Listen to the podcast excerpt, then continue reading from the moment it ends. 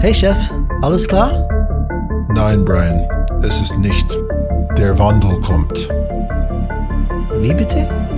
Ich sagte, der Wandel kommt.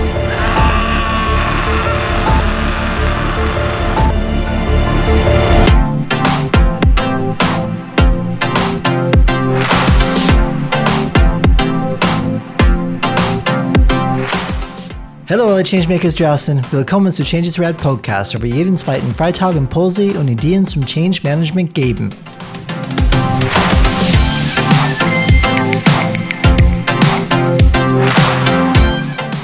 Angst vor Veränderung und was man dagegen tun kann.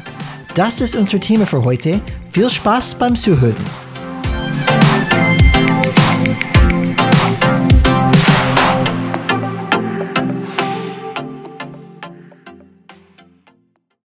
Hallo alle Changemakers, heute ist eine ganz besondere Folge, denn es, denn es ist, Fängt schon gut an. Profi wie immer. oh ja, oh ja, okay.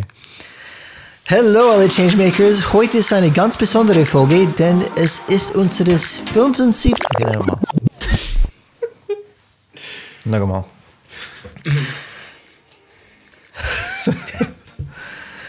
Hallo alle Changemakers. Bitte lass das drin. Okay. Drei Anfänge. Here we go. Here we go. Ja, genau, genau. Angst, Brian, Wie Angst. spät ist es? Wie spät ist es? Oh Gott, halb elf, dann bin ich schon fertig, hey. Angst vom So, Scheitern. heute, wait, no, noch, noch mal. Hallo alle Changemakers, heute ist eine ganz besondere Folge, denn es ist unsere 75. Folge.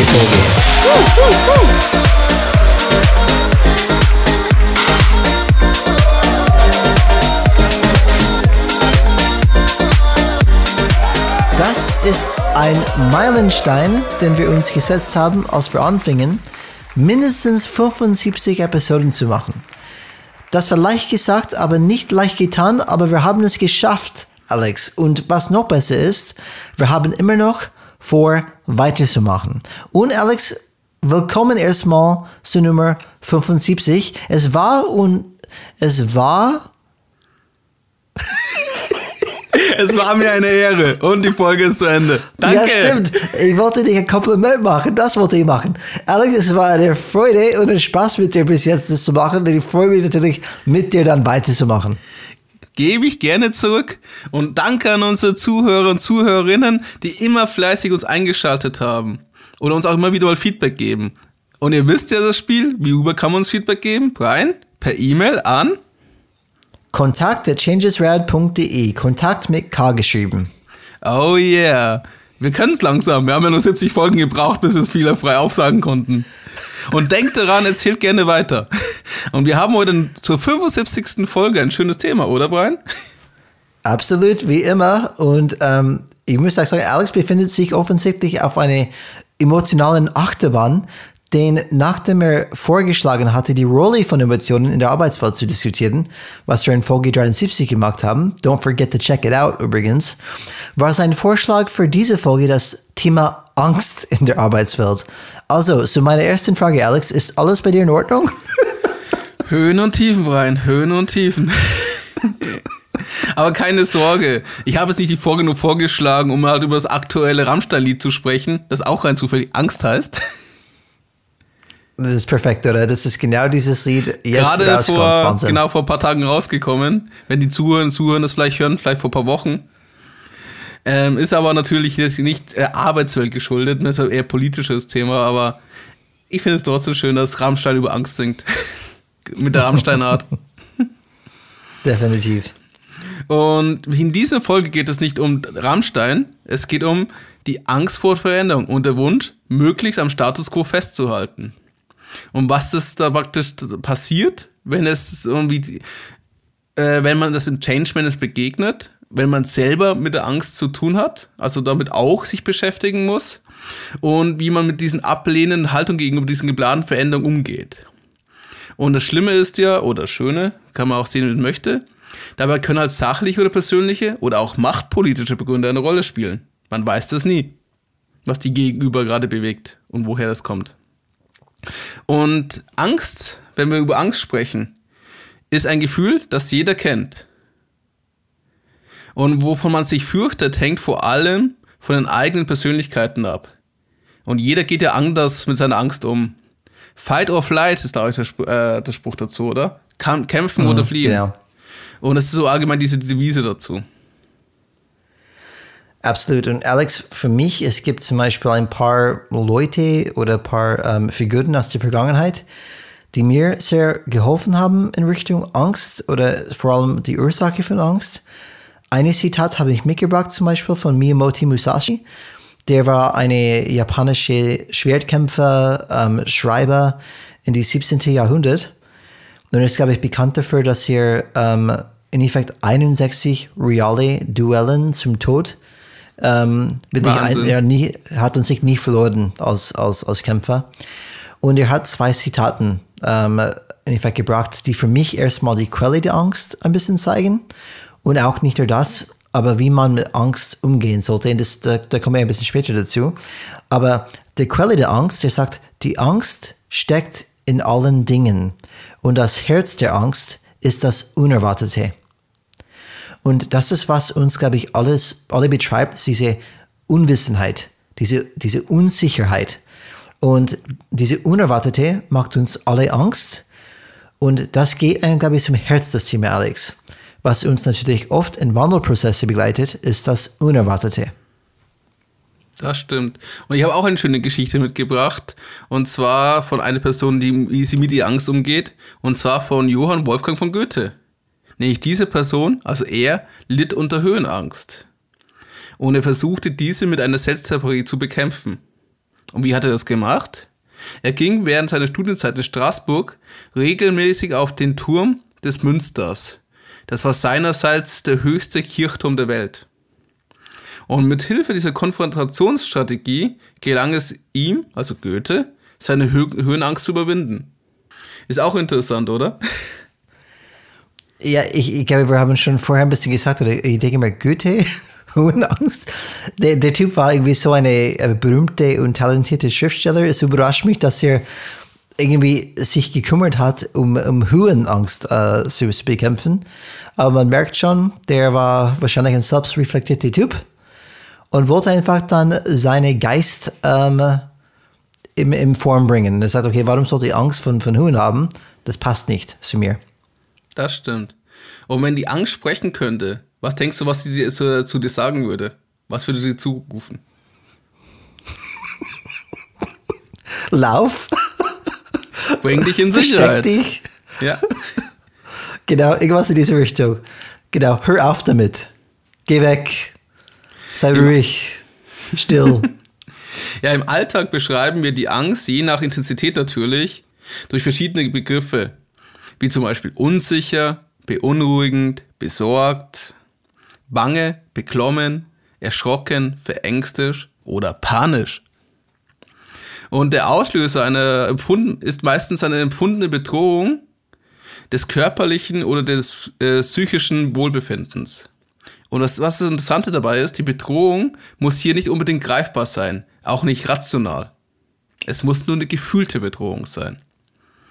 Wenn zum Beispiel man sich in einer neuen, unbekannten Situation befindet, kann uns bereits diese Unwissenheit ängstigen, ob wir die Herausforderung bewältigen können. Wie du gesagt hast, in deinem schönen Zitat davor, die Angst ist das Unerwartete.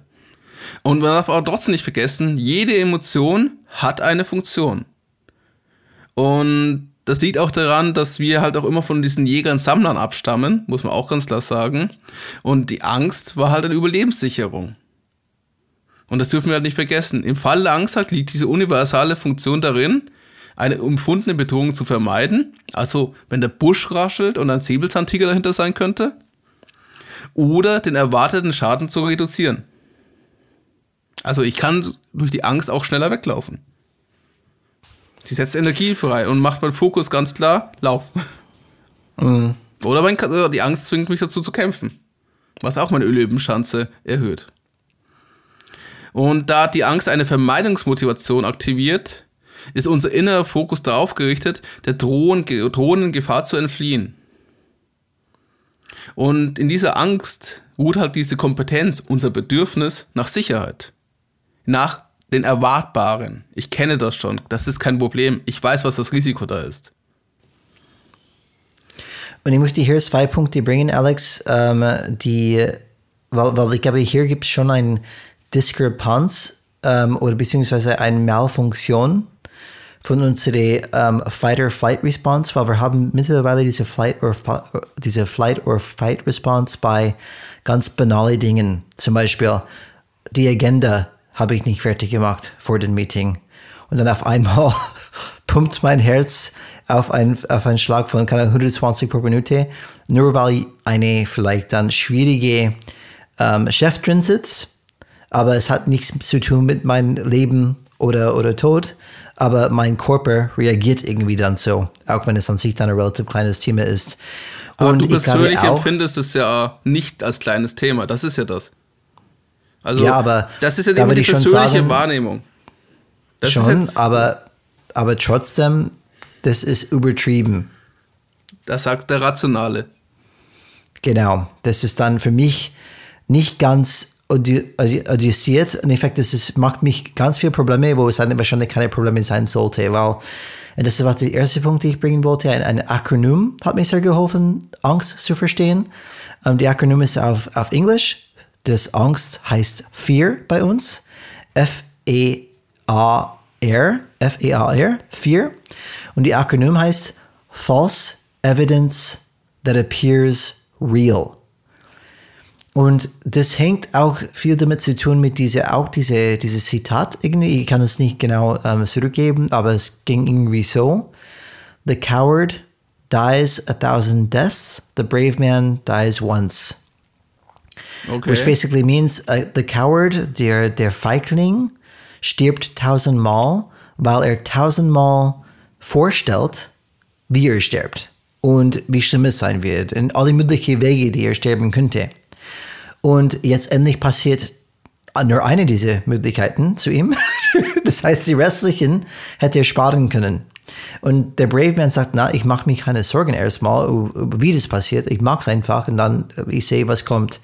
Und das ist was False Evidence Appearing Real. Das bedeutet, oft stellen wir Sachen vor und das ist wahrscheinlich dann diese Malfunktion, Alex, oder vielleicht ist, spielt es eine, natürlich spielt alles eine eine Rolle, was wir dann tun jeden Tag. Das ist nicht so, dass es dann nicht funktioniert, aber unsere Hirne sind so kreativ geworden, dass wir alles Mögliche überlegen, was schieflaufen könnte. Und das ist diese False Evidence Appearing Real.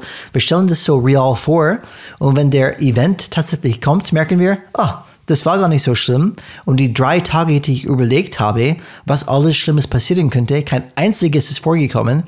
Diese Sorgen hätte ich mich sparen können. Das weißt du aber nicht. Vorher. Doch, doch, weil mein ganzes Leben merke ich, wie oft ich Sorgen über etwas gemacht habe, habe ich wahrscheinlich dann Millionenmal schon durchgemacht. Und irgendwann muss mein kluge Hirn äh, einschalten und sagen, Brian, wie oft haben wir das gemacht?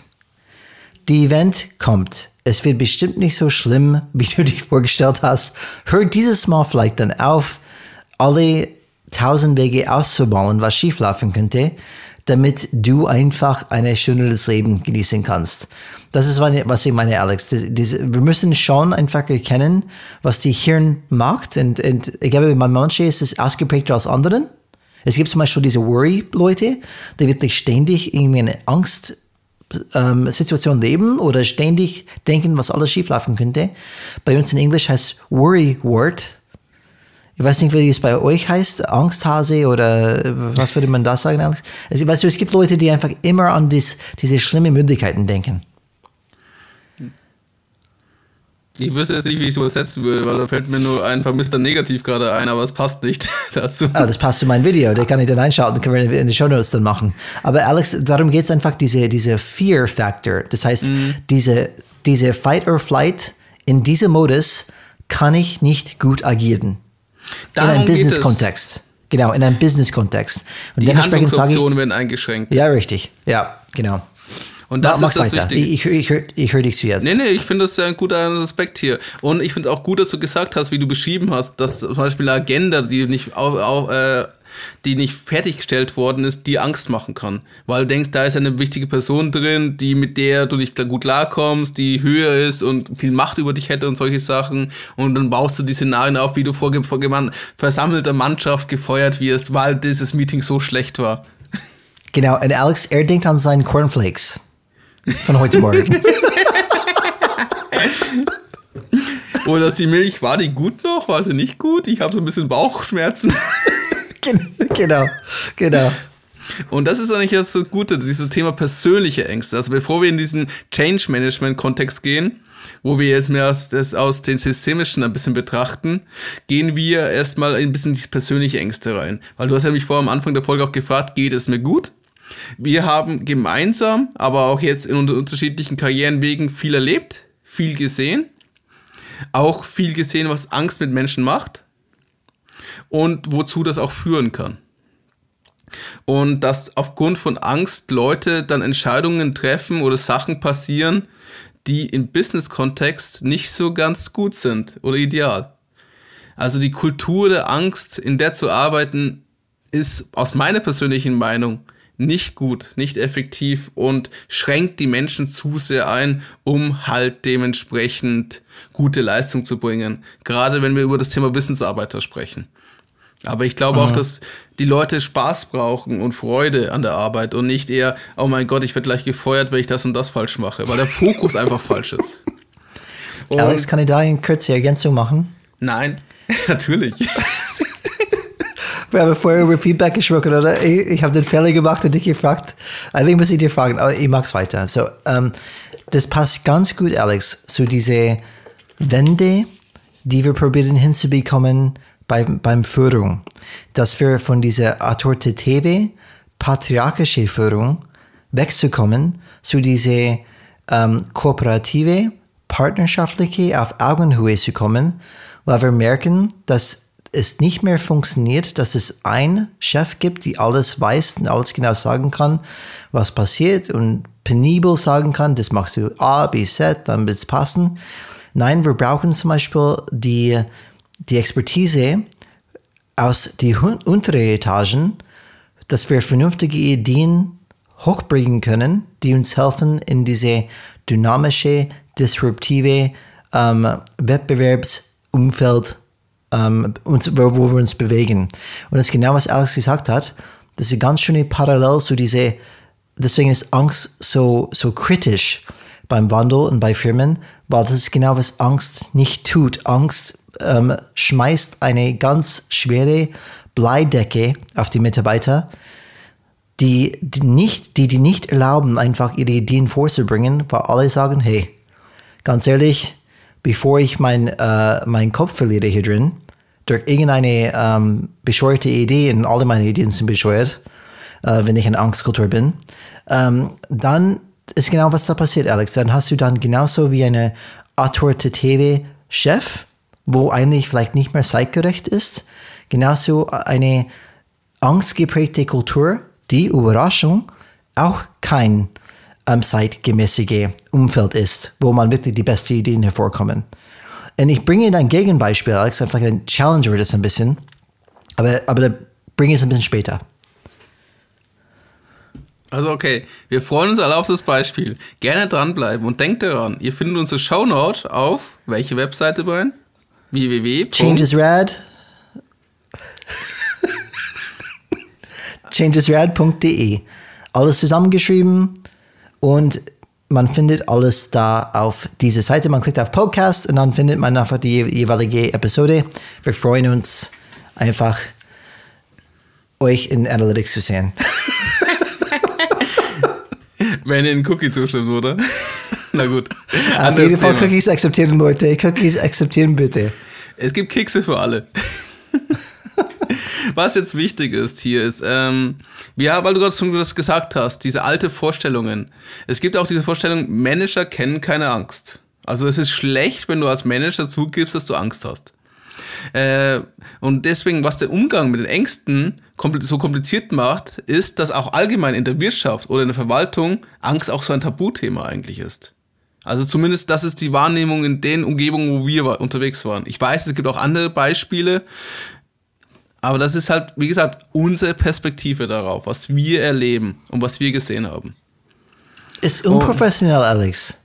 Manager und, und andere Helden kennen keine Angst. Dürfen keine Feiglinge sein. Und Geht wenn nicht. doch, dürfen sie sich zumindest nicht anmerken lassen. Sie haben ja auch eine Vorbildfunktion. Und das heißt natürlich, sie dürfen nicht darüber reden. Und je älter und je höher sie in der Hierarchie ist, sind, desto unwahrscheinlicher ist auch, dass sie offen über das Thema Angst sprechen werden. Und ich finde, da gibt es ein schönes Beispiel. Ein, also mir ist ein Film mal begegnet, da ist Company Man. Ist ein Film von 2010. Ist so ein mittelmäßiger Film, auch mit so diesem erzwungenen typischen Happy End am Ende, aber das ist was anderes. Ähm, Kevin Costner spielt mit, damit sie vielleicht wissen können, dass er ein bisschen äh, von den Schauspielern ein Bild davon hat. Und da geht's halt so typisch über einen Amerikaner, Bobby Walker heißt er, auch sehr amerikanischer Name. Und er lebt sprichwörtlich den amerikanischen Traum. Guten Job, liebe Familie, zwei sympathische Kinder, ein schön, ein schön großes Haus, zwei Autos in der Garage. Und was passiert dann auf einmal? Was kannst du dir denken? Er wird gekündigt. Aufgrund der anhaltenden Rezession sieht sich die Konsistenz dazu gezwungen, drastische, Sparmaßnahmen, Spar, drastische Sparmaßnahmen umzusetzen. Und das Kevin Costner's gotta go, baby. We got no money for him. Und es ist so, dass wir reden hier wirklich von Managern und das, äh, halt diese Geschichte sind halt zwei andere auch noch, also insgesamt drei Manager, die halt auch so in diesen 40, 40er, 50er Jahre alt sind. Und für die Bobby Walker bedeutet natürlich diese Arbeitslosigkeit eine tiefe Demütigung. Und man sieht ihn auch und kann ihn begleiten dann, wie er versucht, zahllose Bewerbungsversuche bekommt. Und es sieht halt, dass er nicht mehr d- den modernen Arbeitsmarkt gerecht werden kann und findet keine Stelle. Und die Auswahl dann schließlich zum Ende hat er praktisch dann nur noch die Wahl, einen Aushilfsjob zu nehmen, als Zimmermann bei seinem Schwager. Check. Er verkauft sein Haus, er verkauft sein Porsche, verkauft seine Autos. Und es, genauso geht es auch anderen älteren Kollegen von ihm, und zwar den Phil Woodward und Gene McClary. Also man sieht praktisch drei ältere weiße Männer, die auf einmal in einen sicher geglaubten Job, wo sie gut verdienen, ähm, höhere Mittelklasse würde man heute sagen, ähm, auf einmal ihren Job verlieren und damit umgehen müssen. Und man sieht, wie sie sich stark anhand ihres Jobs sich selbst definiert haben. Also kommen Depressionen, kommen Selbstzweifel, wollen es zu Anfang nicht wahrhaben, müssen als schmerzhaft lernen, damit umzugehen, müssen halt mit dieser Schwäche und Unsicherheit umgestehen und das eingestehen und müssen halt ihr komplettes Leben als Mann, als Ehegatte und auch als Väter neu organisieren. Also siehst du praktisch, was eine Person, die schon einiges erreicht hat, als Dämon jagen kann. Was er Angst hat zu verlieren. Wir haben jetzt dieses Change-Projekt. Wir werden jetzt das umführen. Wir werden die alten Systeme komplett umstellen. Wir stellen Vertrieb komplett um. Wir machen jetzt alles digital. Dann siehst du gleich dieses Bild. Ich kann mein Haus nicht mehr leisten. Ich muss meinen Porsche verkaufen. Ich muss meinem Schwager einen Hilfsjob abnehmen.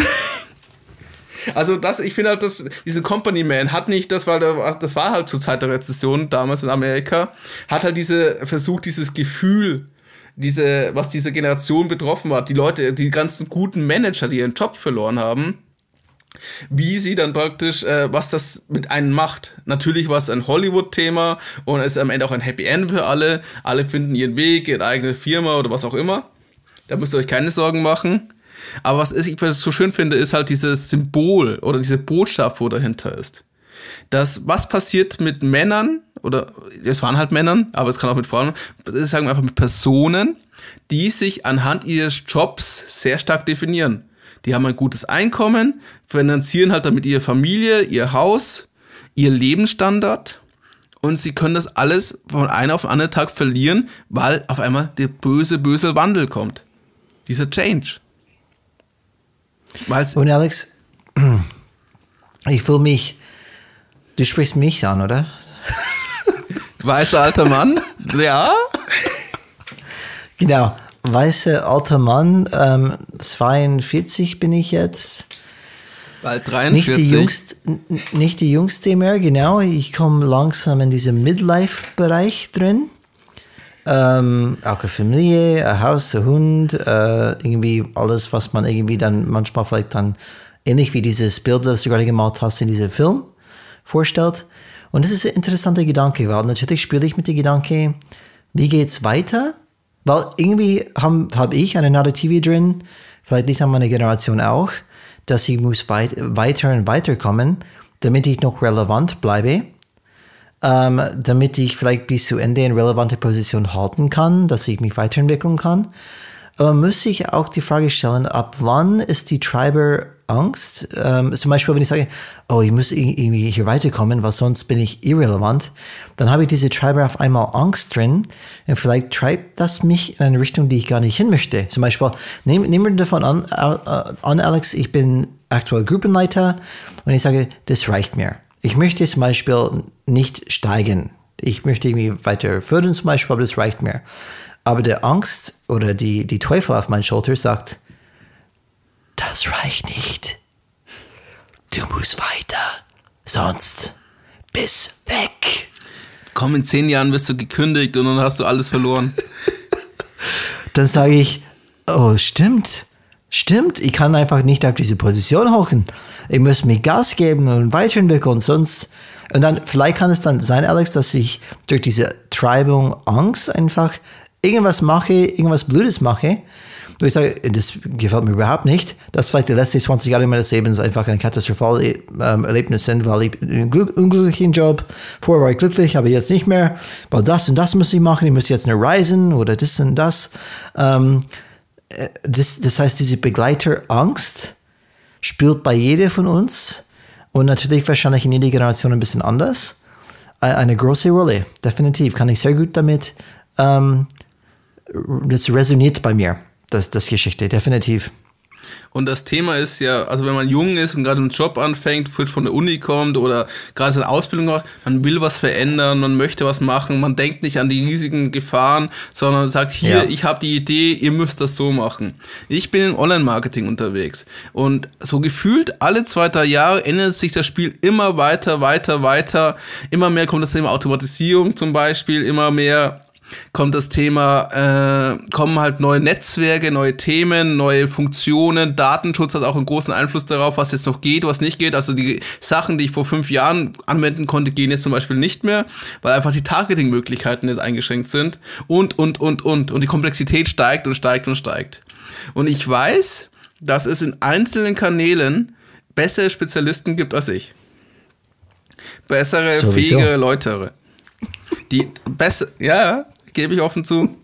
Was meine Stärke ist, dass ich halt das ganzheitlich betrachte und ähm, dass ich eine Zukunftsvision habe, wo sich alles hinentwickeln soll. Und das bringe ich ein. Also ich bin ein Übermorgengestalter. Wir haben über das Wort gesprochen, Gebein. Hey, ein Übermorgengestalter. Wahnsinn, haben ey. wir auf den Sing, äh, auf, den Sing-Beitrag gelesen. Ich fand das Wort toll. Ah, ich dachte, muss ich gleich übernehmen. mein neues Label. Alex hat eine Affinität für, für Buzzwords, falls es bis jetzt niemand aufgefallen ist. Maybe. Erkenntnisperlen, Brian. Erkenntnisperlen und keine Plastikwörter. und was wichtig ist, ähm, das darfst du auch nicht vergessen. Mit den Leuten, denen du gegenüber, tun, äh, gegenüber zu tun hast. Und wir haben alle, das zumindest unsere, und meine, auch bei Brian, das ist ja über 40, ich werde dieses Jahr 40 und ich merke es auch für mich, weil ich will ja, ich will und ich muss und ich, also er betont immer auf will, will ja noch 30 Jahre arbeiten. Also ich gehe schon davon aus, dass ich bis 70 arbeiten werde, wenn nicht sogar länger und es mir auch Spaß macht. Und das Thema ist, habe ich überhaupt noch die Möglichkeit, lässt der Arbeitsmarkt das zu? Oder werde ich irgendwann zum abgestellten altes Eisen werden? Puh, der weiß nichts. Den brauchen wir nicht mehr. Der versteht es nicht. Holen wir lieber einen jungen Fisch aus der Uni. Der kostet nicht mal die Hälfte. Und er bewegt auf jeden Fall. Und ist bereit, die 80 Stunden zu leisten oder so. Keine Ahnung. Und natürlich bewegt das einen. Und wenn du als Change Manager damit umgehen musst, du hast nicht nur die Leute, du hast ja nicht, wir haben ja schon gesprochen, du hast natürlich die Unbestimmten, die nicht wissen, ob das gut oder schlecht ist, die Leute dafür sind und die Leute dagegen sind. Das ist so grob die Masse. Wo 80 Prozent ja meistens der sehr, keine Ahnung, ist das gut oder schlecht, lass gucken wir mal, wo sich das hinentwickelt. Und du musst halt verstehen, dass diese Ängste irrationale Handlungen zur Folge haben können.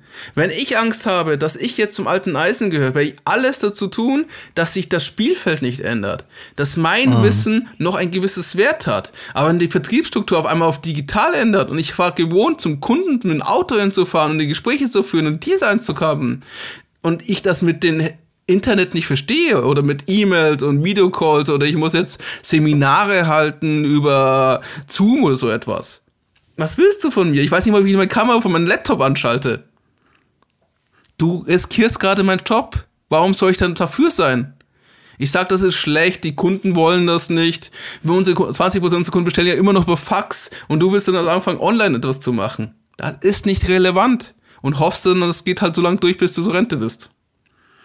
Und ich kenne auch die Geschichte von einem CEO, der das genauso gemacht hat. Er ist in Rente gegangen und hat das Chaos dann seinem Nachfolger überlassen. Er hat gewusst, das schaffe ich nicht mehr, das ist ein viel zu großes Projekt. Meine Zahlen würden katastrophal aussehen. Ich versuche halt durch Expansion das ein bisschen zu kaschieren, die Zahlen, und fasst das, ich meine, die IT bei uns nicht an. Das soll mein Nachfolger regeln. Ist auch eine Taktik. Ist natürlich eine nicht nette Taktik, vor allem für die Firma und für die Nachfolger. Aber für ihn selber ist das gut ausgegangen. In Anführungszeichen. Und ähm, was hast du? Ich habe auch, ich habe ich hab mit Bereichsleitern zu gehabt, die waren über 60. Die haben gesagt, ich habe noch zwei Jahre, dann gehe ich in Rente. Stress mich nicht. Mich interessiert doch nicht, was du in der App machen möchtest. Wenn du, Buch, wenn du, ein Buch, machst, ruf mich an. Gerne. Mhm. Das war auch das, Überzeugungsarbeit. Das war auch viel Gesprächen auf Augenhöhe, Anerkennen von den Leistungen, was sie früher gebracht haben, von den Kompetenzen und Wissen. Und aufeinander zugehen und ich sage, hier, ihr Dinosaurier, ihr seid jetzt ausgestorben. Tschüss. Wir ändern jetzt alles. Wenn du sowas machst, kannst du dir vorstellen, was für Widerstände entstehen. Mhm. Ja, vor allem, das stimmt ja nicht. In Effekt, äh, die können immer noch viel leisten, vielleicht nicht wie die veränderten Seiten, aber die haben trotzdem einfach diese ganze Erfahrungsschatz fast, was sie einbringen können. Das ist vielleicht ein Appell an die ganze Human Resource Abteilung, Alex. Weil eigentlich, was wir davon ansprechen, ist, dass diese Leute, die, keine Ahnung, ähm, schon 30 Jahre, 40, 50 Jahre Erfahrung gesammelt haben und natürlich vielleicht in gewissen Bereichen einfach nicht mitgehen können oder sie, sie nicht verstehen, trotzdem einen sehr guten Beitrag bringen können von der Erfahrungsschatz. Da wäre vielleicht wichtig, dass von HR-Seite, dass man sagt, okay, wir gestalten ein neues Konzept, wo man diese Leute dann immer noch ihre ähm, Mehrwert bringen können in das Unternehmen. Vielleicht sind die nicht mehr Chef von Business Unit A, aber die, wir werden die nicht degradieren. Wir werden die zum Beispiel eine parallele Switch machen von Führung von 120 Leute auf Expertenrat, zum Beispiel Coach, Mentor. Ähm, aber diese, diese, diese Möglichkeiten, die sehe ich nicht aktuell. Und dementsprechend wichtig, dass wir einfach sowas ansprechen, weil das ist nicht möglich, weil wir sprechen von fast einfach The Circle of Life, Alex, von, von The Lion King. Das ist irgendwie, das ist, oder? Das ist dann unnatürlich zu denken, dass wir immer fitter, leistungsfähiger wahrscheinlich werden, bis wir 70 sind. In gewissen Bereichen bestimmt schon, in gewissen Bereichen auch nicht. Und das wäre vielleicht dann wichtig, vielleicht ein Appell, ein Call to Action an alle Leute, die in Human Resources Bereich arbeiten. Hey, das ist genau etwas zu überlegen, oder? Weil, weil die Ängste sind da. Wie, wir, wie nehmen wir die Ängste weg? Ich bin transparent zum Beispiel und biete, biete Möglichkeiten. Was, von was haben die Angst? Irrelevant zu werden, auf die Ab, Abgleis, äh, wie heißt es, Abgleis zu Abstell, kommen, Alex? Abstellgleis. Abstellgleis zu kommen. Und ähm, Alex, das leben wir, oder? In, in vielen Firmen, dass die Leute verteidigen ihre Gebieten. Die wollen nichts verlieren, die wollen es nicht senden. Ihr Herrschaftsfüttern, ihre genau, genau. Grafschaften. Und diese, diese Angst von, von, von Veränderung, von Wandel, von diesem Status. Und Status spielt eine erhebliche Rolle bei unserer Generation Alex und Generation X und diese ganze Vorgeneration. Vielleicht bei der nächsten nicht, aber wir haben ich bin Generation Y, möchte ich nur erwähnen, Brian.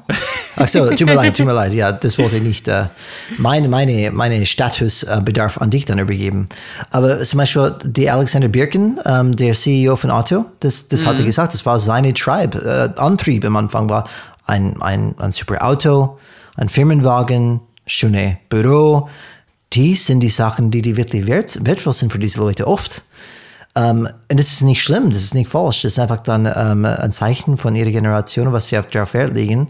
Und es ist kein Wunder dann, dass das so viel schief geht in einer Firma, wenn alle Angst haben, was die verlieren könnten. Das habe ich auch gemerkt. Meine Eltern zum Beispiel, die sind ja auch schon über 60.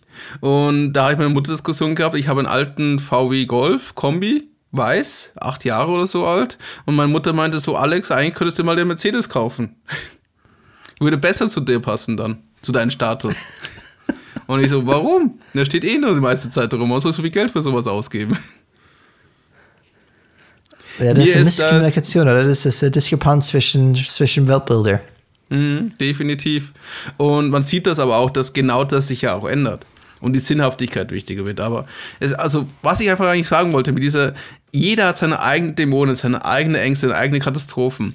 Und er hat all, und viele haben ihre Verbindlichkeiten. Viele haben Häuser gebaut, haben ihr, möchten ihr Kinder Studium bezahlen oder sie helfen, wenn sie Ausbildung machen und so weiter und so fort. Haben auch einen gewissen Lebensstandard, der Geld kostet wenn ich halt ein, ich weiß nicht, ich sage es Tennis oder Golfclub oder suchst du aus, aber es kann alles geben oder Motor, äh, Motorsportclub oder für mich ist eine Yacht. Ist egal, so Yachtenclub, so Segelschiffteile. Kostet du alles Geld. immer weiter ich, Es wird immer teurer, ich merk's. es wird immer teurer. Was hast du gesagt? Dass du nicht auf Status stehst? Aha, okay. Interessant. Nee, also es gibt ja noch immer Leute, die stolz auf sind, wenn sie 10.000 Euro am, am, am Gelenk haben. Ich würde sie nicht mal erkennen, weil es mir so egal ist. Dann weiß ich definitiv, was ich dich nicht kaufe für den 40. Das wäre aber nett gewesen. Ich hätte weiterverkauft wahrscheinlich. nee, es ist spät, tut mir leid. Status ist dir nicht wichtig. Nee, nee, aber du kannst mir gerne eine Weiterbildung für 10.000 Euro, 20.000 Euro gehabt haben. Den Gutschein würde ich sofort annehmen. Ah ja, okay. Dann lasst uns gemeinsam zu so einem Schweigekloster mal gehen und eine Woche lang nichts sagen und die Erfahrung teilen. In einem irgendeinem wunderschönen Land, wo schön warm ist und die Sonne scheint. Das wäre eine super Idee, Alex, oder? Wir machen die erste, die erste Change-Führungsworkshop aus Silent Retreat. Wir hätten das sehr leicht. Du kommst, du lernst über Führung und Change, aber alles ähm, ohne Worte. Ja, und wir besorgen noch ein paar Pferde, dann müssen sie ohne Worte die Pferde motivieren, das zu machen, was sie wollen. Das wird sehr lustig. Ich glaube, es wird sehr spät, aber diese Idee ist nicht gut. Aber machen wir weiter. Was auf jeden Fall wichtig ist und neben den persönlichen Sachen ist natürlich auch, dass das Thema Gefühle, was haben wir schon in Folge 73 ja gesagt, auch so ein Tabuthema noch immer ist was auch überraschend ist, weil natürlich das ganze äh, Unternehmenssystem ist darauf getrimmt, diesen Faktor Mensch, was Gefühle und das Emotionale geht, auszuklammern und nur angeblich das Rationale anzusprechen. Hierarchien sind ein großer Teil davon. Und es hilft auch sich nicht darüber, sich zu ärgern, weil wenn du gerade der Typ bist, der die Veränderung umsetzen möchte, dass praktisch die Mitarbeiter bei Fälle kaum auf das Positive sich fokussieren und sondern immer zuerst einmal das Schlimmste befürchten und einmal defensiv und abwehrend reagieren. Das ist halt einfach die menschliche Natur. Wir prüfen immer erst, ist es eine Bedrohung oder nicht. Und jede, jede noch so geringe Veränderung kann das so auslösen. Ich weiß noch das Thema mit dem E-Mail-Programm wo so viele darüber diskutiert haben, ob das jetzt sinnvoll oder nicht Sinn macht. Und mir dachte, es ist nur ein E-Mail-Programm. Das ändert jetzt meinen Lebenslauf auch nicht so. Das eine, das eine kann das andere auch. Und es liegt vor allem nicht nur, dass es bei uns äh, nur bei risikoscheuen Deutschen so ist, sondern dass es bei allen Menschen so ist. Je nach Kultur wird das dementsprechend anders ausgedrückt oder auch gezeigt. Aber immer wird es auch nach der Bedrohlichkeit der Veränderung überprüft. Und immer es auf das Negative sich fokussiert. Es gibt nur ein paar wenige, die wahrscheinlich eh schon frustriert waren und sagen, endlich wird's anders gemacht. Die sehen dann die Chance darin. Aber die meisten sehen eher, oh mein Gott, ich muss mein Verhalten verändern. Oh mein Gott, ich verliere meinen Job. Oh mein Gott, ich verliere meinen Einfluss. Meine Machtposition. Weil in den alten Prozess war ich die wichtigste Person. Ich war der Flaschenhals. Ohne mich ging nichts. Wenn jeder, jemand das zweifelt, Alex, dass man sagt, das ist irgendwie menschlich, ähm, man braucht nicht weit schauen, man sollte einfach nur auf die Nachrichten-Headlines schauen. Ja. Die Clickbait-Themen, wo man sagt, die spielen auf das menschliche Angst. Ähm, das sieht man ganz klar in, in den momentanen Zeitkapsel, wenn du das in 20 Jahre zuhörst. Wir sind gerade in 2022 mitten in den ukrainischen Krieg und was man da alles sieht für Headlines, sieht man ganz gut, dass die die, die auf Angst spielen, zum Beispiel Atomkrieg kommt übermorgen oder keine Ahnung, die sind die auf die urmenschliche Ängste dann spielen, wahrscheinlich das meiste Klicks auch bekommen. Und das ist etwas, wenn ich im Marketing, ich, ich und Alex kommen aus dem Marketingbereich und Clickbait, das ist dann ähm, wirklich dann seit Jahren so, dass sie einfach so ähm, geprägt sind und sie spielen einfach auf diese, auf diese menschliche, menschliche Themen. Die wissen auch, dass jeder Angst hat, der auf, auf ängstliche Sachen reagiert. Und ja, das ist ein gutes Spiegelbild einfach, finde ich, zu, zu merken, okay, was funktioniert bei Menschen. Das ist das Schöne, da gibt es auch diese Whistleblowerin über Facebook, die ja gesagt hat, dass der Algorithmus bewusst negative Nachrichten, die große Emotionen wie Angst oder Hass auslösen, weiter nach oben gespielt hat und öfters Leuten angezeigt hat, damit die wussten, weil da viel mehr Interaktion entsteht und somit die Leute, mhm. sie viel mehr Zeit haben, Werbung zu verkaufen. Weil desto länger die Leute auf der Plattform sind, desto mehr Werbeanzeigen können sie sehen. Und das wurde Traurige bewusst Geschichte. von denen so gemacht. Also sie haben bewusst das gewusst, dass das ein Problem sein könnte, weil Leute sehen dann diese Negativappel die ganze Zeit und lassen es bewusst eskalieren mit Angst, mit Hass, mit den ganzen negativen Sachen, was man sich vorstellen kann. Und um halt ihr Business besser und stärker zu machen. Also mehr ja. Geld zu verdienen. Und Alex, auch vor diese Clickbait-Zeiten, ähm, natürlich, das, das gab es seit Ewigkeiten, zum Beispiel Zig Ziglar, weiß nicht, wer der kennt, ähm, aber auch dann so eine Held von mir, ein Motivationsredner, ähm, relativ auch dann christlich, äh, religiös, das kann man vielleicht dann ausklammern. Aber wenn du ähm, wirklich dann zuhörst, wirklich gut. Und er hat zum Beispiel ein Programm gehabt, die hieß Raising Positive Kids in a Negative World.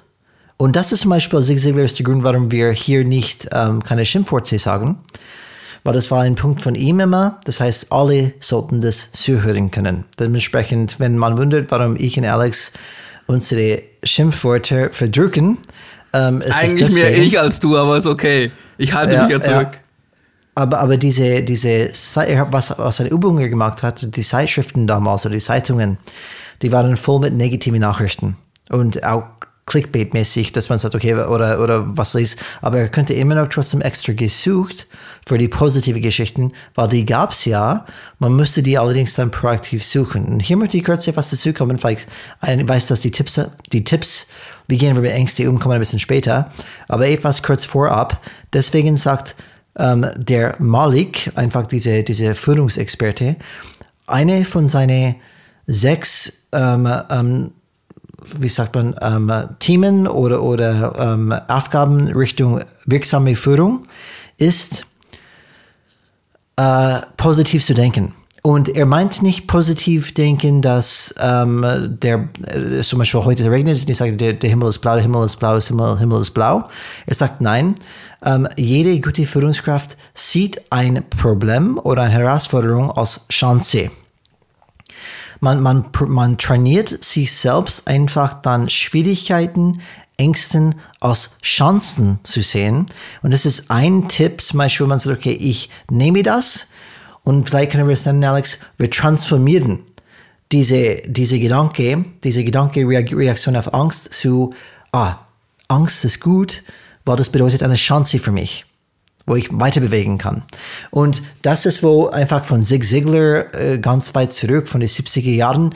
Und jetzt zum Beispiel Fredman, Fredman Malik, ähm, der sagt zum Beispiel, okay, jetzt eine Weg, eine, jede gute Führungskraft sollte positiv denken. Das heißt, ich nehme, Chan ich nehme Probleme, Herausforderungen und denke, dass sie Chancen sind. Weil aus jedem Problem kommt, ist, kommt eine Chance heraus. Genau wie Corona-Krise, Alex. Problem vorher, okay, niemand kann in Homeoffice arbeiten. Nachher, jede, jede Bewerbungsstelle, die wir sehen, Alex, oft steht Homeoffice dabei. Aber immer noch für bestimmte Bereiche, darfst du auch nicht vergessen. Also wir haben schon den Luxus, dass wir in einem Beruf sind, der es so möglich ist. Es gibt Berufe, wo es so immer noch nicht möglich ist. So, liebe Zuhörer, merkt mal, was gerade passiert ist. Du hörst den Alexander Becher, der sehr negativ ist und, und die negative Seite siehst. Und du siehst Brian Folsom, die sagt, ja, schau, was aus Chance rausgekommen ist. Und Alex, Mr. Negative Nilly, sagt, ja, ja, Aber in ja, bestimmten Bereichen kommt es dann vor. Ich Also, möchte ja, nur oh, sagen, dass, okay, wir, dass ich dankbar dafür bin, dass ich in so einem Job arbeiten kann, wo sowas möglich ist. Also jetzt, jetzt bist du dankbar. Okay, vorbei. Wir, wir arbeiten halt einen gewissen, wir sind immer noch ein bisschen, wie sagt man, wir haben halt das Glück, solche Berufe zu machen, wo das nicht so komplex ist. In Anführungszeichen. Gott sei Dank. Ich brauche nur ein Aber- Telefon und einen Laptop. Aber das, das ist es ja, Alex, diese, diese, ähm, das ist ein Weg, mit Angst umzugehen. Ich habe ein Problem, es ist eine Herausforderung, aber wenn ich mich trainiert habe, die positive Seite zu sehen oder als Chance äh, zu sehen, dann transformiert es ja diese Fight-or-Flight-Response zu eine proaktive Möglichkeit, wo ich handeln kann. Es macht mich handlungsfähig. Finde ich gut. Und die Thematik hier ist ja auch, was du nicht vergessen darfst. Wir leben halt in einer Zeiten, wo immer mehr der Wandel einfach ein Erfordernis ist. Also du musst dich ändern, um noch immer Teil des Spiels zu bleiben. Und die Regeln ändern sich, die Umgebungen ändern sich. Ich merke es in meinem Bereich sehr stark. Ich bin auch im Online-Marketing unterwegs. Aber es betrifft auch andere Branchen, andere Unternehmen, die es gerade, die denken, uns betrifft das nicht. Die immer noch denken, das Internet ist nicht so wichtig. Ich kann das immer noch mit meinen alten Strukturen machen. Aber selbst die betreffen sich, betreffen einander. Da gibt es unzählige Beispiele dafür. Und es praktisch auch, wenn du jetzt was Manager siehst und denkst, okay, ich verstehe, meine Mitarbeiter haben Angst vor Veränderung. Und dann reagieren sie trotzdem, okay, sie haben Angst, sollen sich doch nicht mal so anstellen. Sie tun mal nur wieder völlig überreagieren. Die, ich mach das schon mit denen. Die müssen da einfach mal durch. Oder sogar Unverständnis zeigen, sagen, nicht schon wieder. Und das ist das Thema, das halt wir immer wieder sehen, als, ähm, soll man sagen, wenn man kurz darauf antworten müsste, als wie die bedrohlich eine Veränderung wahrgenommen wird, entscheidet nicht das Management, sondern der Betroffene. Das ist, glaube ich, was man grundsätzlich verstehen sollte. Das, was wir oben to tolle Ideen kommen, wir machen wieder eine Umstrukturierung, wir machen Veränderungen, wir stellen den Vertrieb jetzt komplett auf online um. Und dann überrascht ist, dass die Leute dann kom äh, seltsam sich dagegen stellen, Ängste zeigen, über, überreagieren, wie ich es vorher gesagt habe, und sich dagegen wehren. Nee, nee, der Betroffene entscheidet, wie er die Veränderung für sich wahrnimmt und wie er darauf reagiert, nicht das Management. Und insofern kann man deren Sichtweise nur zur Kenntnis nehmen, aber weder noch diskutieren noch verhandeln. Hab jetzt keine Angst, stell dich nicht so an, geh jetzt da durch. Du schau dir das doch mal objektiv an. Es ist, wie es ist. Das ist das Wichtigste. Die Leute haben Angst vor Veränderung, weil sie Angst haben, ihr Haus zu verlieren, ihr Job wieder nicht mehr wichtig zu werden. Suchst dir aus und du musst damit umgehen. Und warum will das Management? Warum möchten Firmen Veränderungen haben? Wie ich schon gesagt habe, es ist Teil des Spiels. Es ist ein, wichtig, dass deine Firma, das Unternehmen enkelfähig ist, dass deine Enkel noch in dieser Firma arbeiten könnten und dafür müssen sie sich verändern. Ohne Veränderung gibt es keinen Erfolg. Wir leben in kapitalistischen Zeiten, kein Wachstum, keine Weiterentwicklung.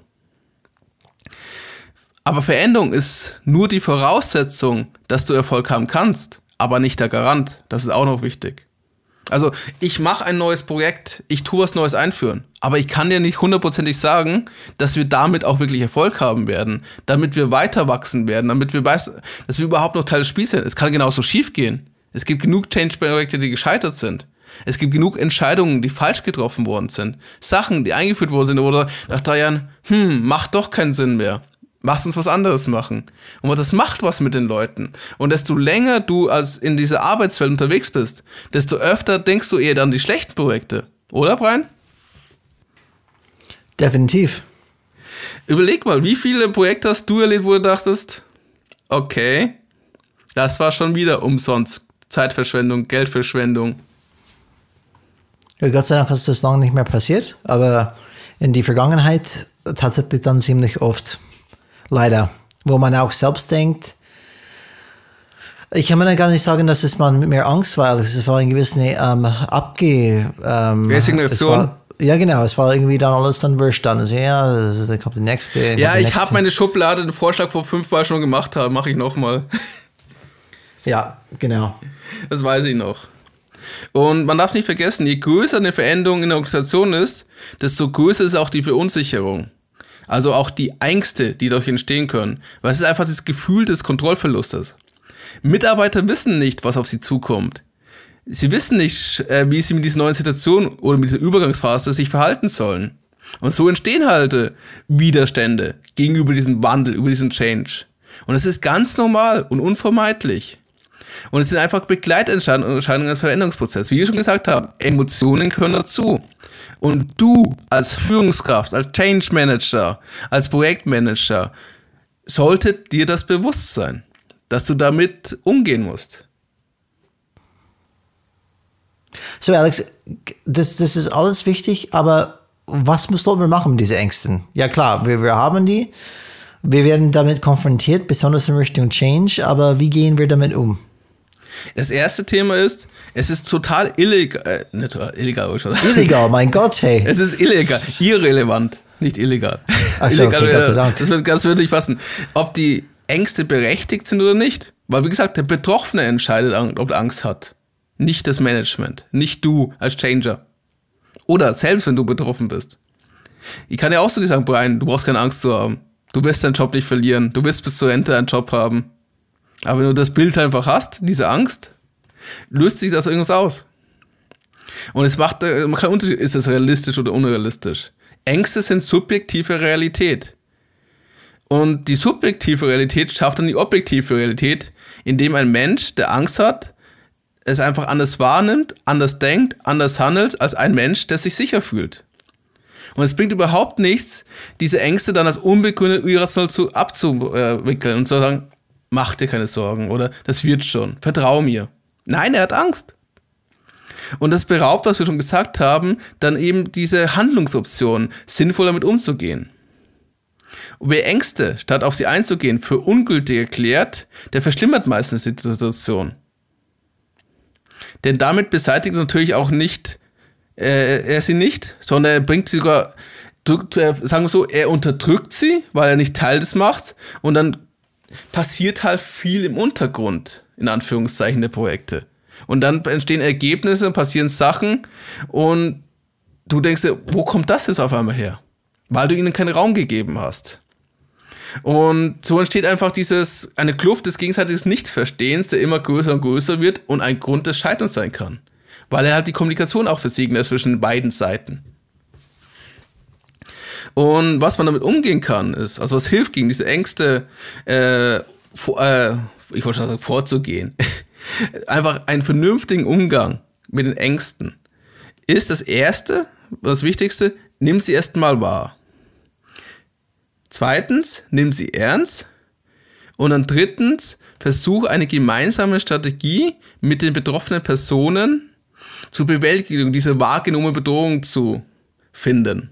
Das heißt, du kannst mit ein Gespräch führen, du kannst zum entsprechend ähm, ihnen helfen, indem du ihnen Weiterbildung gibst. Also weißt du, dieses Modell nicht wollen, nicht können, nicht dürfen etc. Und wenn sie sagen, ich kann mit dieser Bedrohung, in Anführungszeichen, dieser Herausforderung nicht umgehen, das könnte ein Nicht-Können-Thema sein. Ich kann zum Beispiel dieses E-Mail-Programm, okay, dann gibst du eine Google-Mail-Schulung von mir aus. Oder irgendwie so etwas. Dass du hilfst, ah, jetzt weiß ich das. Aha, ich kann das auch machen, wie ich bei Outlet machen kann, bei Microsoft. Gut, gut, gut. Brauche ich mir keine Sorgen zu machen.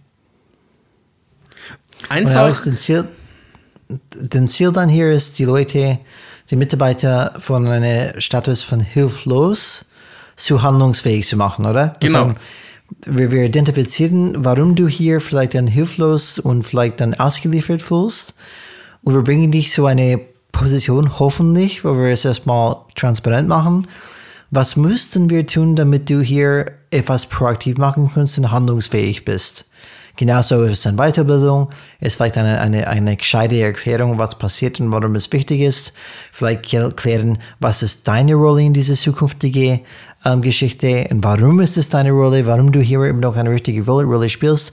Erstmal verstehen, okay, was ist diese Person dann so wichtig? Ähm, wenn vielleicht dann jemand sagt, okay, ähm, mein, mein Lebensinhalt passiert außerhalb der Firma, ich möchte hier mein Geld verdienen, ähm, vielleicht geht es primär für diese Mitarbeiter, ich möchte nicht ewig mehr Zeit Überstunden machen müssen. Vielleicht ist das dann das Thema, wo die, wo die Mitarbeiter Angst hat. Die Ängsten sind individuell und das müsst du einfach dann kennen bei deinen Mitarbeitern. Und wie kennt man die, Alex? Das kennt man die aus der Vergangenheit, was wir oft gemacht haben, One-to-Ones, wo du deine Mitarbeiter kennst, die Stärken, Schwächen, Ängsten. Weil nur wenn du die dann weißt, kannst du die dann an sich dann angehen. Ähm, aber, wie Alex schon gesagt hat, ähm, erstmal erkennen und akzeptieren, das ist diese vielleicht Regel der Realität, die gibt es ja. Ob, ob du die dann anerkennst oder nicht, die sind da unter die, unter die äh, Oberfläche, Oberfläche, dann kommen die sogar zur Oberfläche hoch. Aber einfach dann transparent machen, Hilflosigkeit zu Handlungsfähigkeit dann bringen. Genau. Also ich fasse das einfach nochmal in ein paar Tipps zusammen, das Ganze. Ich glaube, es hilft einfach unseren Zuhörern und Zuhörer. Und denkt daran, wenn euch diese Podcast-Folge gefallen hat, Sagt es gerne weiter, macht unseren Podcast äh, noch bekannter, damit die Leute einfach mehr Spaß haben, unseren Podcast zu hören und dass wir einfach mehr sehen, dass wir auch mehr Leute erreichen, weil wir wollen ja auch ein Change auslösen, eine Veränderung, eine Transformation zu diesen Themen. Und was jetzt hier wichtig ist, also einfach, ich habe es einfach mal für euch das versucht zusammenzufassen. Es sind verschiedene Tipps. Der erste Tipp wäre, auch wenn es manchmal einen schwer fällt, heißt diese Ängste erstmal willkommen und akzeptiert sie, dass sie zu einem Teil einer wichtigen Veränderung einfach dazugehören, dass es Ängste entstehen. Also macht euch bewusst, es ist dabei.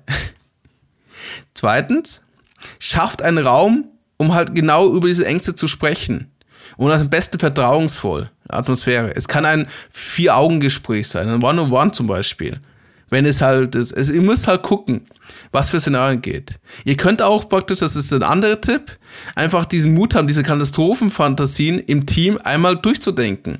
Was ist das Schlimmste, was passieren könnte? Und bei vielen Veränderungen ist es gar nicht mehr so schrecklich, das Ergebnis. Beispiel, was passiert mir, also habe ich das für mich persönlich mal gemacht, was passiert, wenn, mein, wenn ich meinen Job verliere? Wenn ich, äh, ab, äh, wenn ich arbeitslos bin auf einmal? Und ich habe festgestellt, in ein paar Monaten finde ich sehr schnell einen neuen Job. Ist kein Problem und die paar Monate kann ich sehr gut überbrücken. Mit meinen finanziellen Polstern. Also ist gar nicht so ein Bedrohungsszenario für mich. Hinzu kommt natürlich, dass der Staat dich auch noch unterstützt in der sozialen Marktwirtschaft, was ja auch nicht so schlecht ist. Dann macht euch bewusst, zum Beispiel durch das Hinterfragen, äh, welche Ressourcen in der Vergangenheit den Leuten geholfen haben, in ähnlichen Situationen damit umzugehen. Ihr habt doch damals dieses Projekt so und so gemeistert. Das ist nicht anders. Und guckt, was das Ergebnis war. Also Storytelling durch alte Erfolgsgeschichten. Und wenn du nicht weißt, wie, dann frag einfach mal, wie edel das, wie ist es ausgegangen? Einfach durch Gespräche. Und das letzte Tipp, das ist immer bei Wandel und Change so ein Thema, auch wenn wir Deadlines haben und nicht so viel Zeit in Anführungszeichen. Du musst Geduld haben. Zeit hilft, ähm, aber die Ängste werden nicht sofort verschwinden. Und du musst auch noch das Vertrauen der verdienen, der Leute teilweise. Weil, wie gesagt, es muss eine vertrauensvolle Atmosphäre sein. Und wenn du jemand bist, der nichts mit ihnen zu tun hat oder sie schon beobachtet haben, du, er sagt das, aber macht das ganz was anderes, dann wird es schwierig sein zu überzeugen, dass ihre Ängste irrelevant sind. Finde ich ganz gut. Finde ich ganz gut, Alex. Ich habe dann auch ähm, ein paar Tipps äh, mitgebracht, ähm, die, wie gesagt, von, von einem meiner Mentoren ähm, kommt in Richtung, wie man mit Ängsten umgeht und auch allgemein mit Leuten umgeht. Das ist von Dale Carnegie ähm, die in den 19. Jahrhundert geboren ist, aber trotzdem sind seine Sachen sehr ähm, up-to-date, meiner Meinung nach, und immer noch sehr wichtig. Und er hat ein Buch damals geschrieben, glaube ich in 48, 1948 oder sowas. Das heißt How to Stop Worrying and Start Living. Das heißt, wie man äh, aufhört, Angst dann zu haben, wirklich zum, zum Leben kommt. Und das erste Tipp, was so geht, ist, lebe das Leben in luftdichten Abteilungen oder abteilen. Um, in, auf Englisch, live your life in airtight compartments. Und er war ein großer Verfechter davon, dass man ähm, limitiert, zum Beispiel, wenn ich den Beruf habe und ich sage, okay, wenn ich aus dem, meinem Job gehe, dann sind alle Sorgen, die mit diesem Job zusammengehen, dann bleiben weg. Mhm. Auf 17 Uhr, wenn ich aus dem Büro gehe, denke ich nicht mehr an der Arbeit. Ich behalte meine Sorgen, meine Gedanken in diese luftdichten Abteilung Arbeit und es endet, ich verlasse diese Abteilung, sobald ich die Firma verlasse. Das ist schwierig natürlich, weil man äh, automatisch diese Gedanken kommen, aber nach Übung kann es dann sogar klappen, sage, okay, ich lebe einfach in gewissen Zeitpunkten, ich lebe in der Präsenz, das ist auch mit Buddhismus und Meditation zu tun, dass ich lebe in das Hier und Jetzt. Was vor zehn Minuten war, kann ich nicht mehr ändern. Das heißt, ich ärgere mich nicht ewig drüber und lese, lebe jetzt, genau wenn ich aus der Firma rausgehe. Vor zehn Minuten war es ein Problem, aber ich bin jetzt in einem anderen Modus. Ich bin bei Einkaufen und ich bleibe bei Einkaufen. Und denke nicht mehr an was damals oder vor zehn Minuten passiert ist. Das ist eine von diesen Haupt ähm, ja, Vorschläge, die von ihm kommt, in diese Richtung. Und die andere unterstützt, was Ella schon gesagt hat. Es gibt einen dreistufigen Prozess, um jedes Problem zu bewältigen, ohne sich Sorgen zu machen. Ähm, das erste ist, analysiere die, Situation, analysiere die Situation furchtlos und ehrlich. Finde heraus, was das Schlimmste ist, was passieren könnte. Zum Beispiel, okay, wenn das passiert und mein schlimmster Albtraum passiert in, in, in Remedy, was ist das Schlimmste? Das Schlimmste wirklich, was passieren könnte dann versöhne, dann versöhne dich damit, das Schlimmste zu akzeptieren, was passieren kann. Widme dann deine Zeit und deine Energie dem Versuch, das Schlimmste, was passieren kann, zu verbessern. Und das ist das Thema handlungsfähig zu machen. Und ich finde, die, die Lösung zu Angst, das heißt, wie man mit Angst umgeht, kommt auch zurück, wie zurück zu unseren ähm, Musashi-Zitaten. Habe ein zweites mitgebracht. Und das sagt er, im Allgemeinen ist der Weg des Kriegers die entschlossene Akzeptanz des Todes. Okay. Und das hört sich hart an. Aber wie oft haben wir es gesagt, Alex? Wenn du eine gute Führungskraft sein möchtest, dann accept that you can get fired. Accept it. Dann kannst du handeln ohne Angst und deinen Job machen, weil du keine Angst hast vor irgendjemand da drin, der sagt, hey, der macht seinen Job nicht richtig oder hat irgendwas Blödes gesagt, er ist weg. Weil diese Ängste hält dich zurück und es erlaubt dich nicht in diese Flow-State zu kommen.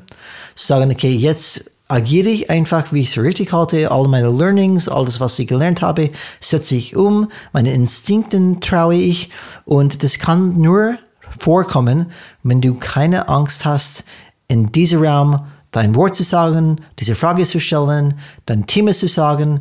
Ähm, und wenn du ständig denkst, ich werde gefeuert sein, klar, das kommt nicht. Und deswegen sagt zum Beispiel Musashi, was hat er gemacht? Er war ein japanischer Schwertenkämpfer. Das heißt, er hat gewusst, wenn ich nicht akzeptiere, dass ich sterben kann, dann werde ich nicht in diese Flow State als Kämpfer kommen können. Weil ich ständig jede Position, jede Bewegung hinterfrage und dementsprechend verliere ich eine Haupt, eine, eine, eine, eine Splitsekunde Zeit, die mein Leben kostet. Und er sagt, nein, eine, ein vollumfänglicher Kämpfer zu sein. Und, und wir sehen, wie effektiv er war. Wie gesagt, 61 Duellen unbesiegt ähm, zu sein. Verrückt. Ja, und ähm, das sagt, okay, in, in diese, diese vier, er sagt im Allgemeinen, was bedeutet es, ein Krieger zu sein? Das heißt, die Akzeptanz des Todes. Und das kann man umwandeln in jede, in Bereich. In Effekt, was bedeutet das in der Arbeitswelt? Ich habe keine Angst, gekündigt zu werden. Weil das ist vielleicht das Schlimmste, was passieren könnte. Ja. Okay. Und es hört sich vielleicht dann hart an, aber ich glaube, das spricht ein, ein definitiv ein Kernwahrheit, ein Kernwahrheit heraus aus diesem aus diese Spruch. Und Alex, es hat dann wieder Spaß mit dir gemacht. Ich weiß nicht, haben wir noch irgendwas für unsere Zuhörer, bevor wir uns dann verabschieden? Ähm, bewertet uns gerne äh, mit fünf Sternen im Apple Podcast. Wir freuen uns über, sehr, über jede positive Bewertung. Und danke, Ryan, dass du mich ausgemacht hast. Und sagt es weiter. Wir wollen noch viel größer werden und noch mehr Menschen erreichen. Erzählt von unserem Podcast. Gebt uns auch gerne ein paar nette Wörter per E-Mail oder ein paar Kritiken, Anregungen. Wünscht euch vielleicht eine andere Emotion, über die wir gerne sprechen würden. Ich hätte zum Beispiel das gerne das Thema Wut mal, dass wir darüber sprechen. Hass. Oh Gott, das sagt dazu. Wie, wie früher der Brückenbrenner. Brian war der Brückenbauer, ich hab's immer zerstört. War ein spaßiges Duo damals. Lang ist her. A Yin und Yang, Alex, definitiv. In diesem Sinne, schaltet wieder ein, wenn es heißt Change is Red. Change is red.